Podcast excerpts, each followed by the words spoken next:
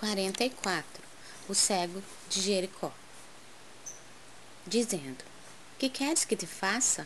E ele respondeu: Senhor, que eu veja. Lucas 18:41 O cego de Jericó é das grandes figuras dos ensinamentos evangélicos. Informa-nos a narrativa de Lucas que o infeliz andava pelo caminho, mendigando. Sentindo a aproximação do mestre, põe-se a gritar, implorando misericórdia.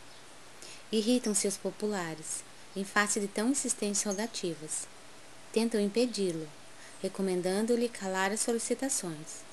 Jesus, contudo, ouve-lhe a súplica, aproxima-se dele e interroga com amor: Que queres que te faça? À frente do magnânimo dispensador dos bens divinos, recebendo liberdade tão ampla, o pedinte sincero responde apenas isto: Senhor, que eu veja. O propósito desse cego honesto e humilde deveria ser o nosso em todas as circunstâncias da vida. Mergulhados na carne ou fora dela, somos, às vezes, esse mendigo de Jericó, esmolando as margens da estrada comum.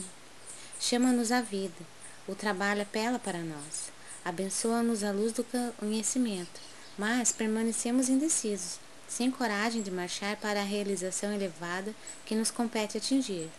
E, quando surge a oportunidade de nosso encontro espiritual com Cristo, além de sentirmos que o mundo se volta contra nós, induzindo-nos à indiferença, é muito raro sabermos pedir sensatamente. Por isso mesmo, é muito valiosa a recordação do pobrezinho mencionado no versículo de Lucas.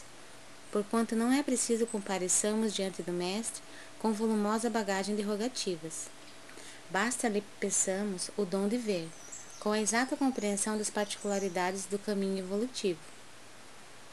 Que o Senhor, portanto, nos faça enxergar todos os fenômenos e situações, pessoas e coisas, com amor e justiça, e possuiremos o necessário à nossa alegria imortal.